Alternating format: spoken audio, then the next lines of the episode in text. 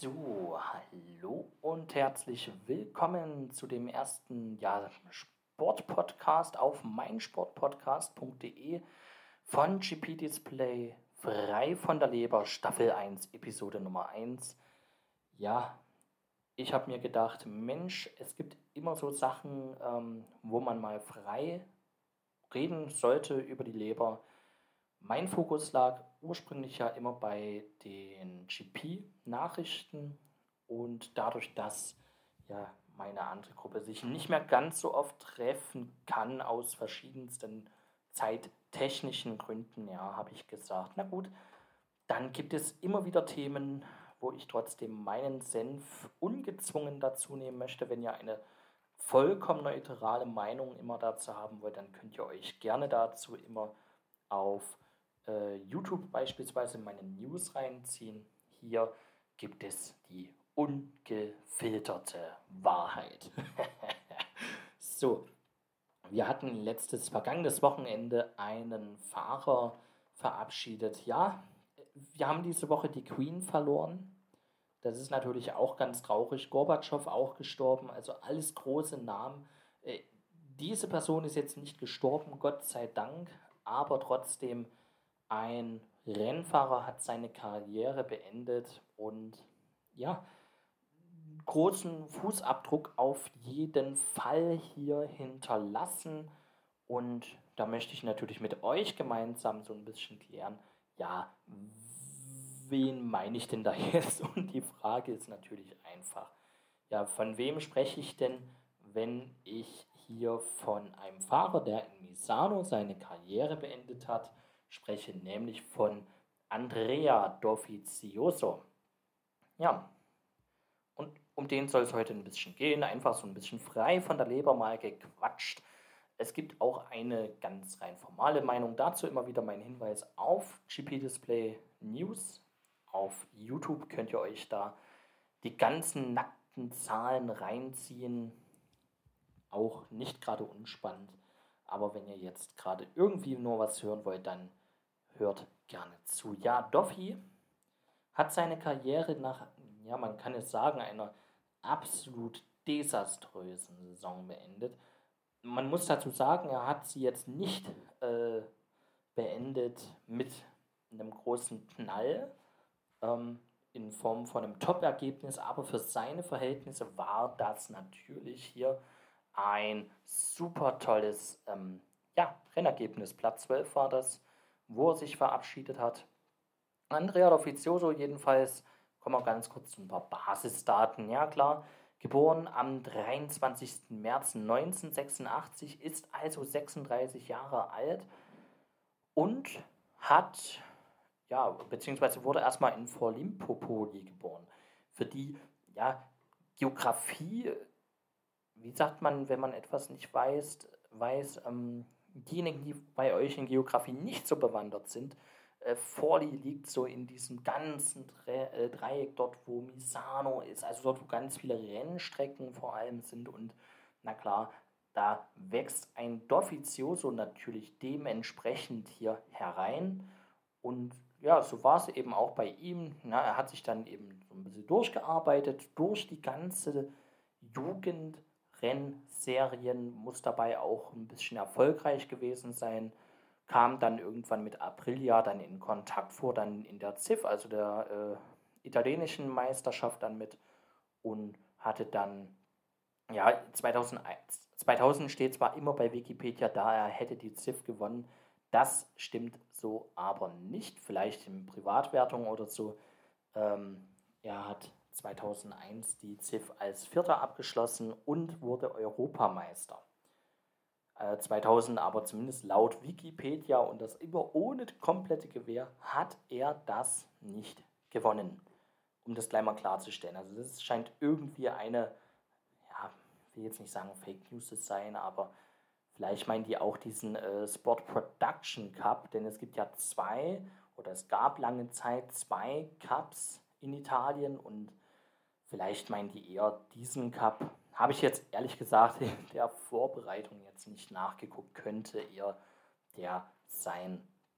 Ähm, ja, jedenfalls Europameister 2001, Äh, hatte dann auch seinen ersten Grand Prix bereits 2001. Natürlich Mugello ähm, war damals das Rennen.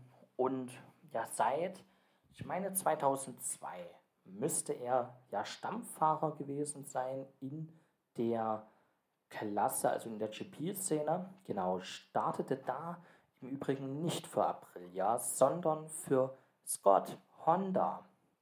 Ja, und wenn ihr euch jetzt fragt, ja, Scott Honda, Moment, da klingelt bei mir was, ja, da beginnen wir nämlich mit Kapitel 1 von Doffy, nämlich der grandiosen Partnerschaft mit Honda. Und wir haben ihn immer nur als roten Ducatisti vor Augen, aber man muss sagen, die erfolgreichste Zeit tatsächlich, die hatte ein Andrea Dovizioso bei Honda, wenn man es mal so nimmt, denn ja, das lief relativ gut, muss man ja sagen. Na, vor allem in seiner Zweitaktzeit. Ähm, 2002 natürlich ein reines Lehrjahr gewesen. 2003 lief es dann schon besser. Da hat er sich schon äh, zu einem ja, guten Top-5-Fahrer gemausert, wurde letztlich WM-Fünfter dann. Und 2004 hat dann einfach alles ineinander gegriffen, hat fünf Rennen gewonnen, war eigentlich wirklich, ja, äh, ich weiß nicht, wer damals noch äh, genau jetzt da Titelkandidat äh, oder ähm, Konkurrent war, so würde man es nennen. Das müsste ja dann Hector Barbera gewesen sein. Und Roberto Locatelli, so die Zeit dürfte das gewesen sein. Locatelli musste dann ja aufsteigen, altersbedingt. Es war ja auch das Jahr, in dem Jenkner noch in der kleinsten Kategorie fuhr, wo er dann aber auch zu alt wurde und aufsteigen musste. Also es ist ganz kompliziert. Viele, viele erfahrene Fahrer und der 18-jährige Dovi setzte sich aber dort durch, gewann dann das Rennen, äh, gewann das Rennen, gewann die Weltmeisterschaft. Ja, und man dachte eigentlich, ja, jetzt haben wir einen, ja, vom Format von Marco Melandri, der wird das rocken. Ähm, ja, dachte man. Ähm, natürlich als Weltmeister steigt man dann in die 250 Kubik Kategorie auf. Also damals waren das ja noch die Zweitakt-Kategorien. Und es waren drei Jahre, in denen er wirklich gut war. Das Problem aber damals, das war klar, Honda hat generell nicht wirklich viel mehr in diese ja, Klasse rein investiert.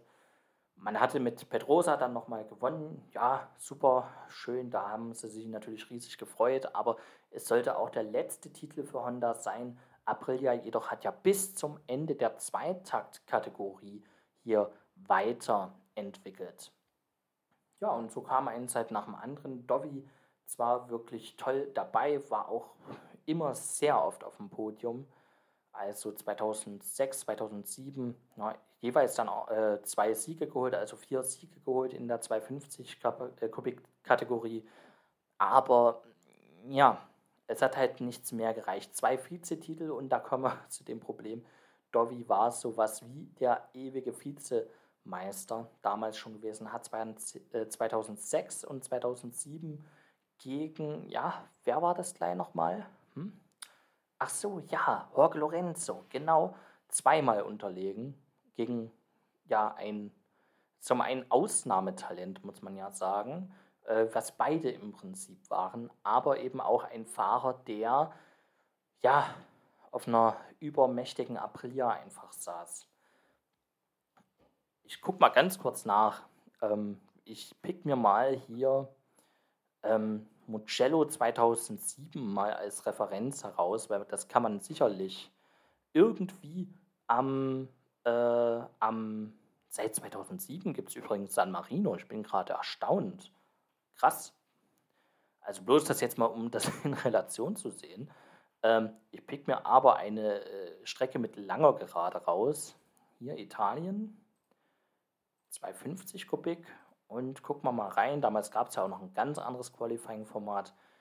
Qualifying 2. Mal gucken. Lorenzo, wo ist denn der überhaupt hier? 2007? Uh. Lorenzo? Vielleicht schlecht, vielleicht hatte der da ein Problem, weil der hat eine ganz schlechte Zeit. Mache ich mal FP2. Kann das auch sein, dass er verletzt war? Nee. nehmen wir das hier als äh, ja, Hausnummer. Freies Training 2 und da sieht man dann schon, also die äh, Aprilia 265 km/h, Dovizioso, ja gut, das ist wieder so ein schlechtes Beispiel, 263 km/h, also jetzt 2 km/h, äh, hört sich nicht viel an, aber wenn man generell schaut, einfach ähm, Aprilia hier ja deutlich schneller. Wenn man jetzt Bautista mal heranzieht, ist natürlich eine lange Gerade, je nachdem, wie es übersetzt war. Ähm, der war hier schon 5 km/h schneller und das ist halt in den kleinsten Klassen ein kleiner Weltenunterschied. Und ich glaube, das kann man durchaus festhalten, dass auf den Geraden die Honda, ja, ich kann mich daran erinnern, da war die jetzt nicht so knusperstark ganz vorne dran. Ja, jedenfalls nach den zwei Vizetiteln ging es ja dann rauf in die MotoGP und da blieb Honda treu, vor allem aber auch seinem Team. Er fuhr weiterhin für das Scott Honda Team und das war so ein Joint Venture. Vielleicht erinnert ihr euch noch, 2005 und 2006 fuhr damals der Japaner äh, Makoto Tamada für das Team, hat glaube ich auch ein Podest geholt. Dann das Jahr 2007 war es dann Shinya Nakano. Der war auch nicht so ganz schlecht, aber er war halt nicht so die Traumehe, kann man sich vorstellen. Und dann ging es für Dovi dort drauf und da habe ich schon gedacht, hm, ob das so richtig klug war, aber der hat deutlich gut, also der hat, glaube ich, sehr gute Unterstützung bekommen dort von dem Team, auch weil ähm, dieses chronisch klamme Team plötzlich ein paar Mittel mehr hatte. Man konnte zum einen eben auf die Mittel von Gio, also Japan Italy Racing, zurückgreifen, als auch von Scott Honda. Und das natürlich, ja, das hat man dann, glaube ich, schon gemerkt. Die waren insgesamt besser aufgestellt. Ich glaube, die waren damals auch in allen drei Klassen vertreten. Kann das sein? Ach, keine Ahnung. Äh, jedenfalls war das ein tolles Eingangsjahr davor aufs Podium. Und hat natürlich dann bei Honda ja, Begehrlichkeiten geweckt. Ja, warum holen wir den nicht ins Werksteam? Denn ein Nicky Hayden, der kam eben mit den 800 Kubik Motorrädern ähm, nicht so gut klar mit der damaligen Generation an MotoGP-Motorrädern und wurde dann eben ausgemustert oder ausgemustert nicht, aber der wechselte ja dann zu Ducati. Ja, und hat dann dort sein Glück probiert, leider eben auch nicht mehr ganz so stark Ducati bedingt, muss man da freundlicherweise auch sagen. Ähm, never mind. 2009 dann bis 2011 im Repsol Honda Werksteam und ja, das erste Jahr war so ein bisschen das Seuchenjahr, erinnere ich mich noch. Da hat es nie so richtig gelangt. Ich glaube, da hat er sich auch einmal ein bisschen verletzt. Kann, glaube ich, durchaus sein. Ähm, hat aber in, na, sag schon, hat aber im, hat aber im Donington Park gewonnen. Ja, daran, das weiß ich noch. Also generell Dovi im Regen eine echte Macht immer gewesen. Das war ein toller Regenfahrer, ein Regengott.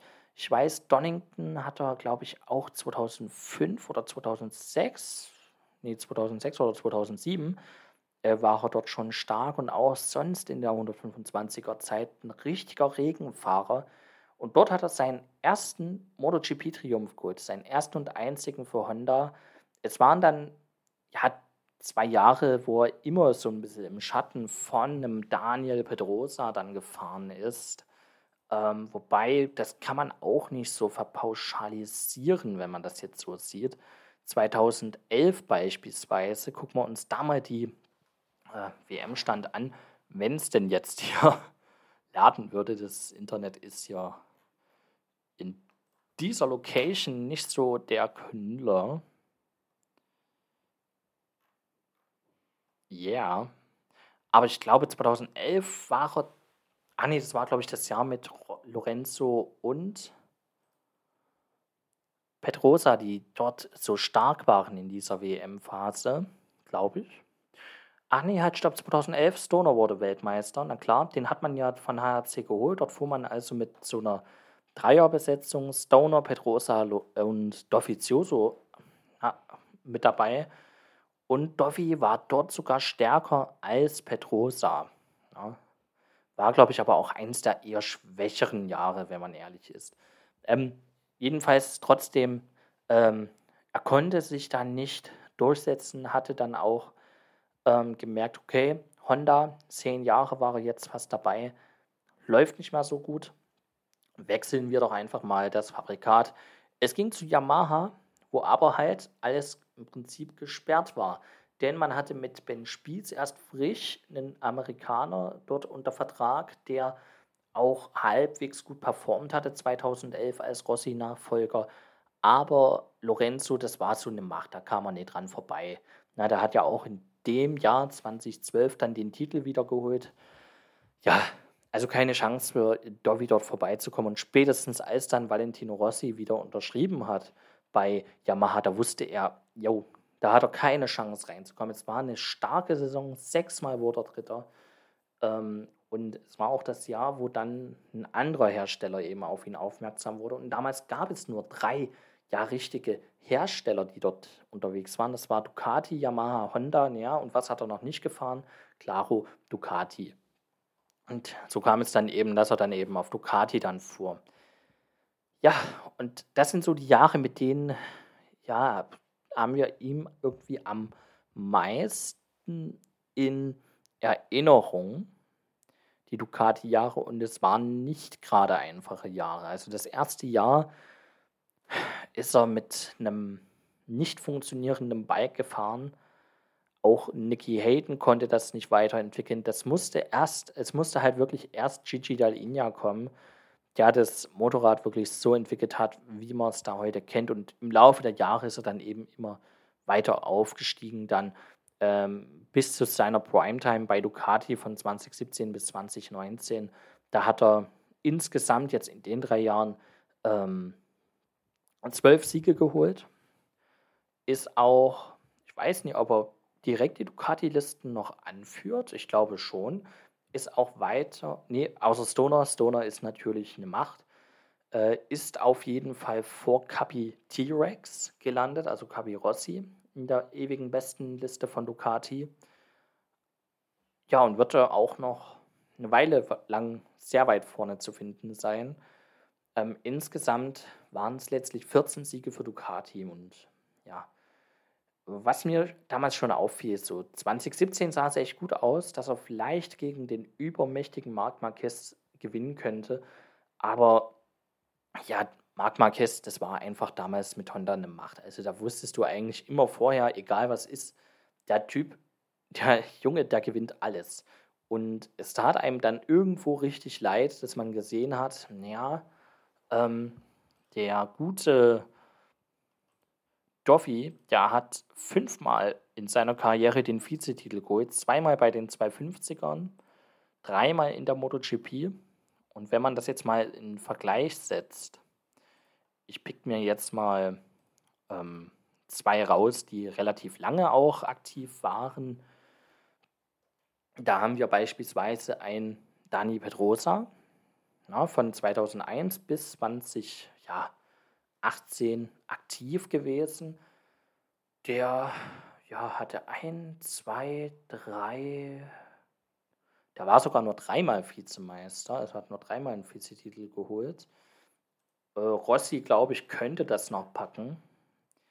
Ähm, 1, 2, 3, ja, auch der hatte ja drei Jahre, der war ja vor Dovizioso-Zeit sozusagen der Italiener schlechthin. Äh, wir reden nicht über den Sepang Clash jetzt natürlich und den verlorenen Titel 2015. Das ist eine ganz andere Story.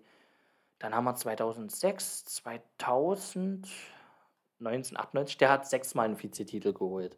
Also da merkt man schon, ähm, dass ein Andrea Dovizioso sehr viel Pech hatte.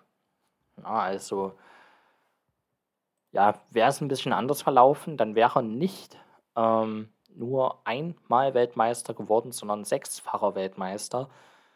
Ja, letztlich nichts geworden.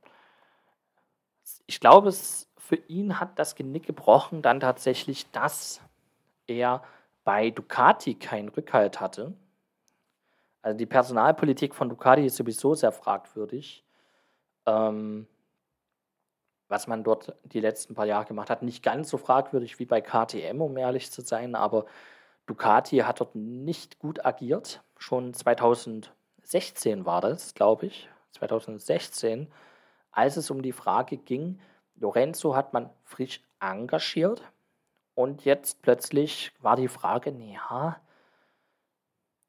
wer wird denn jetzt den Platz abgeben müssen? Damals hatte man mit Andrea Iannone einen jungen, aufstrebenden Piloten, ein bisschen exzentrisch, ein kleiner Skandalnudel und Andrea Dovizioso, der aber eben ja, seinen äh, Job einfach machte und ja, vielleicht nicht sofort das erst den ersten Ducati-Sieg holte, aber ja, einfach das Motorrad entwickelt hat.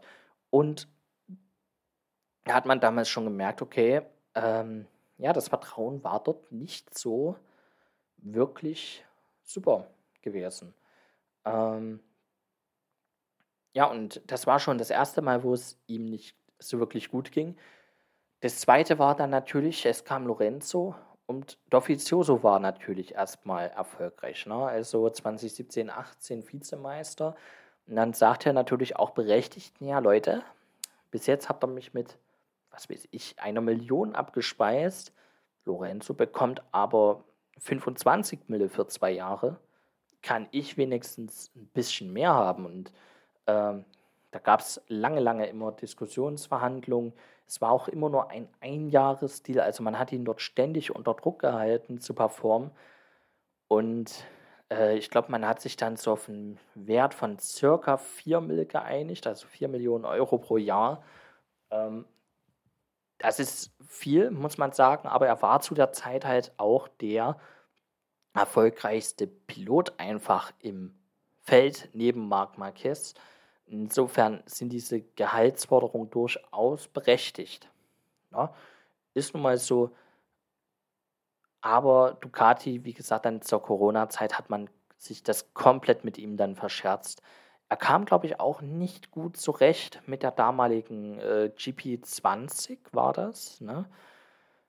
Das war nicht so seins, hat man gemerkt. Es gab auch damals, ich glaube, es war so das Einführungsjahr der Rear äh, der Ride Height Devices.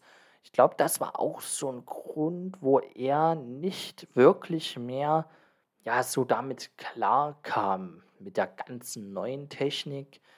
Ähm, das hat dann nicht mehr ganz in das Konzept gepasst. So, die Winglets, das war so seine Zeit, als das kam. Ducati hatte eine gewisse Übermacht, aber eben ja dieses kleine diese kleineren Sachen oder kleinen großen Sachen wie diese Ride-Height-Devices, die anfangs ja bloß zum Start gedacht waren, dann später aber eben auch ja so Richtung, äh, dass man aus der Kurve heraus wirklich runtergedrückt wurde in den äh, also das wirklich während des Rennens noch damit gearbeitet wurde, das hat ihm, glaube ich, so ein bisschen das äh, Gesamtgenick gebrochen und ja,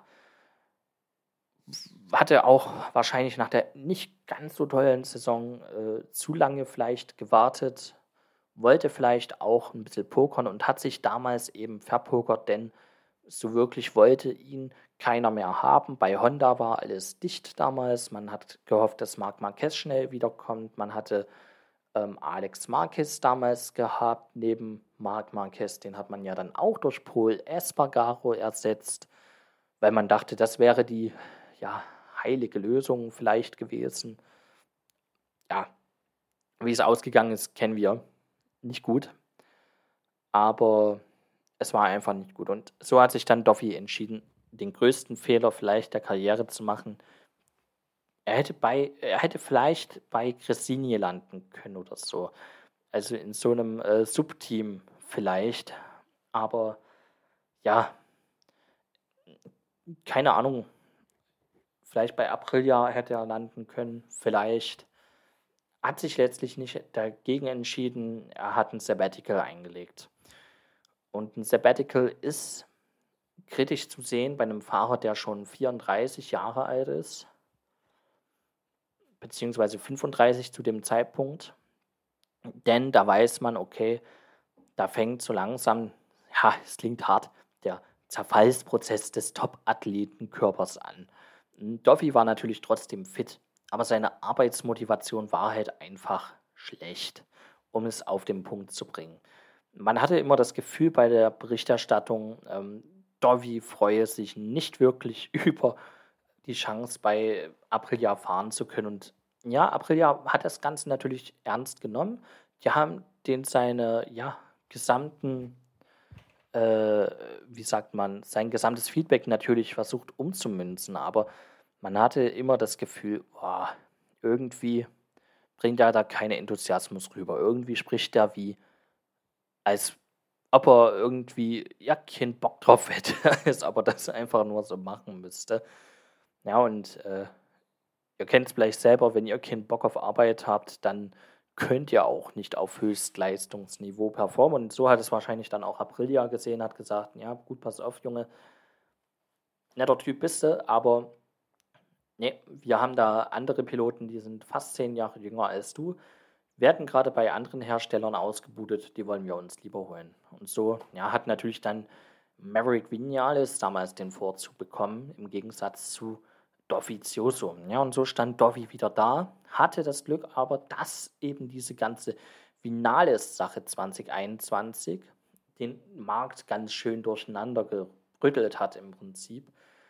Und so kam es dann, dass er in Misano 2021 das erste Mal wieder auf einer ja, Yamaha saß. Das erste Mal seit vor fast zehn Jahren damals.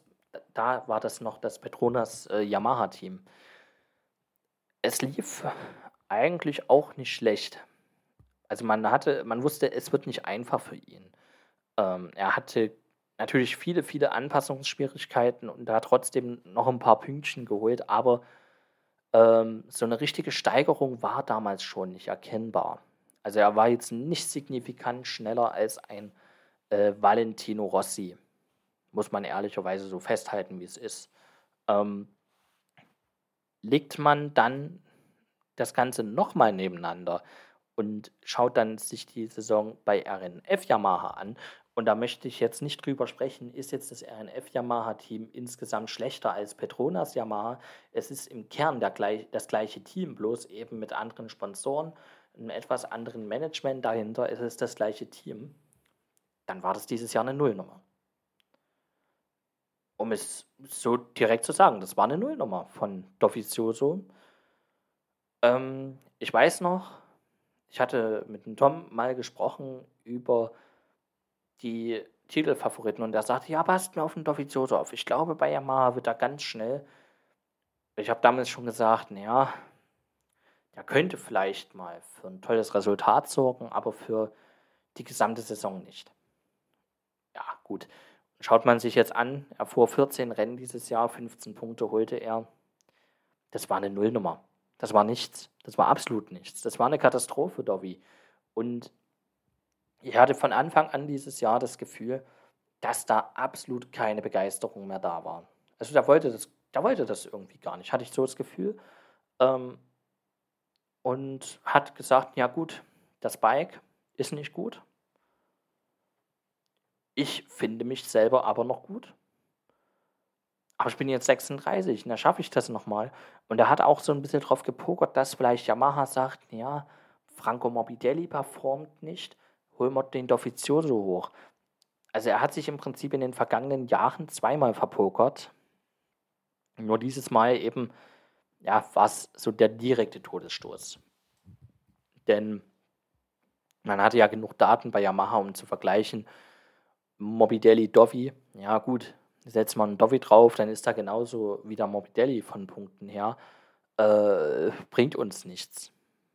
Ja, also da hat man das Ganze natürlich schon verglichen, denke ich mal, im Hintergrund und ja.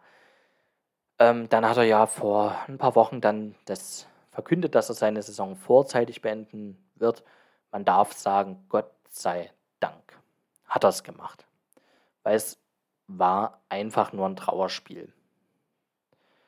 Ja, und so, Dovi hat natürlich damit jetzt seine Karriere beendet, hat noch ein paar Tests absolviert, aber so richtig, ja, so richtig ist diese letzten, sind diese letzten Saisons jetzt bei Yamaha, Apriljahr, schon so als eine Art kleiner, ja, ähm, ja, wie sagt man dann, Flag of Shame oder so zu werten, weil es spiegelt halt überhaupt nicht seine ja, gesamte Performance, die er sonst gezeigt hat, wieder. Ließ sich aber halt in den Grundzügen schon 2020 erkennen, als er eine ja, durchwachsene Corona-Saison fuhr, wo er als haushoher Favorit galt und dem Anspruch in keinster Weise gerecht werden konnte. Ja, so viel also zu Dovi seiner Karriere. Ja, wer waren jetzt seine großen Rivalen? Ja, klar, also da braucht man nicht lange diskutieren, wenn wir jetzt mal ein bisschen zurückgehen. Wir haben da zum einen Marc Marquez. Na? Und da muss man einfach sagen, wenn man das jetzt mal gegeneinander stellt, ein Dovizioso gegen Marc Marquez, dann braucht man nicht diskutieren, wer da besser ist. Na, das wird immer Marc Marquez sein, weil Marc Marquez ist halt einfach, also wir sehen es doch selbst bei den ganzen Tests und so, der Typ, der ist halt abartig, was der performen kann. Na, da braucht man nicht diskutieren. Also das Duell gewinnt eindeutig Mar Marquez. Wo man diskutieren kann, ist so dieses Duell mit ja, Dovizioso und Lorenzo. Denn man wird dieses Gefühl nicht los. Pedrosa hatte jahrelang bei HRC Honda die Chance, hat sie nie gepackt, aufgrund verschiedenster Sachen. Lorenzo hatte die Chance dann später bei Yamaha und hatte auch in der 250 Kubik WM immer das bessere Material. Na, der hat es dann auch gepackt. Na, da kann man schon durchaus sagen, ja gut, da war Dovi eigentlich immer zur falschen Zeit am falschen Ort. Na, bei Honda war Pedrosa die Nummer 1 gesetzt und das war auch unumstößlich. Deswegen ist er ja auch über zehn Jahre in dem Team geblieben, der Repsol Honda Pedrosa. Jetzt wollte ich schon was anderes wieder sagen. Aber ja, das, das ist ganz schwer. Also ich würde sagen, vom Kaliber her, vom reinfahrerischen Kaliber her, ein bisschen unter Lorenzo würde ich ihn verorten. Tatsächlich ein bisschen unter Lorenzo und auf ungefähr einer Höhe von Pedrosa.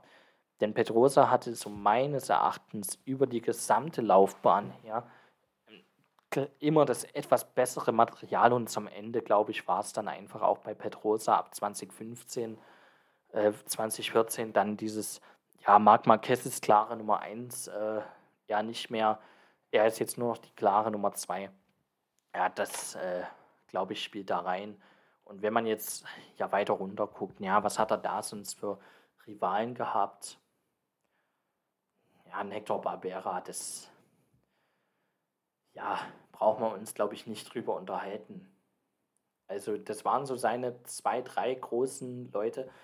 Man kann natürlich auch jetzt hier noch Rossi reinnehmen, plus Rossi ist eben neunmaliger Weltmeister geworden den kannst du nicht vergleichen mit einem Dovizioso, weil der fuhr auch in einer ganz anderen Zeit schon MotoGP und ja, wie gesagt, also ich bin in gewisser Art und Weise Rossi-Fan, also wenn man die immer gegenüberstellen wird, da wird keiner sagen, Dovizioso sei besser gewesen als Rossi. Um Gottes Willen. Das spiegeln ja alleine schon die Zahlen wieder. Äh, Rossi 100 und irgendwas Siege, äh, ein Dovizioso kommt gerade mal auf ein Viertel von der Anzahl. Das kannst du nicht vergleichen, das geht nicht. Das kannst du nicht vergleichen. Ja, also so viel zu Andrea Dovizioso. Ich weiß gar nicht, über was könnte man denn noch jetzt hier philosophieren. Hm. Ja, gut, wie geht es jetzt weiter für Dovi? Also er selbst fährt wahrscheinlich jetzt kein Rennen mehr ich glaube auch nicht, dass er nochmal auf die Bühne zurückkehren wird. Er wird jetzt so Motocross fahren, das war schon vorher so seine große Liebe. Hat ihn öfters mal fast das Genick gebrochen, aber er mag es und er soll machen, was er will. Na, also ich glaube nicht, dass wir Duffy so viel im GP-Zirkus sehen, weil er dort einfach, finde ich, trotz dessen, dass er fast 20 Jahre oder 20 Jahre, etwas über 20 Jahre ähm, aktiv war, ich glaube nicht, dass wir ihn in irgendeiner Funktion sehen. Vielleicht mal irgendwann, wenn er fertig ist mit Motocross, äh, als Nachfolger von äh, Capirossi, Sicherheitsbeauftragter oder so. Das kann ich mir vorstellen, aber sonst wüsste ich ehrlich gesagt nicht wirklich, was man mit ihm machen soll. Ob er einen MotoGP-Legenden-Status erhalten soll, finde ich ehrlich gesagt nicht. Dann müsste man wirklich ja jeden Weltmeister hier aufnehmen. Ähm, Dovi hat sicher auch in einer gewissen Art und Weise alles bereichert, denn er ist vor allem eins, er war vor allem ein absoluter Gentleman auf der Strecke. Also es gibt von meiner Seite aus kein Rennen, wo er irgendein rüdes Manöver geleistet hat. Also ohne Frage äh, braucht man nicht diskutieren.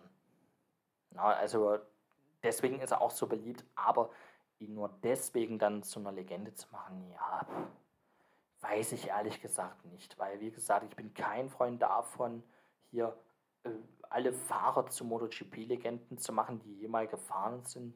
Äh, Wenn es jetzt wirklich mehrfache Weltmeister sind, dann gerne ja.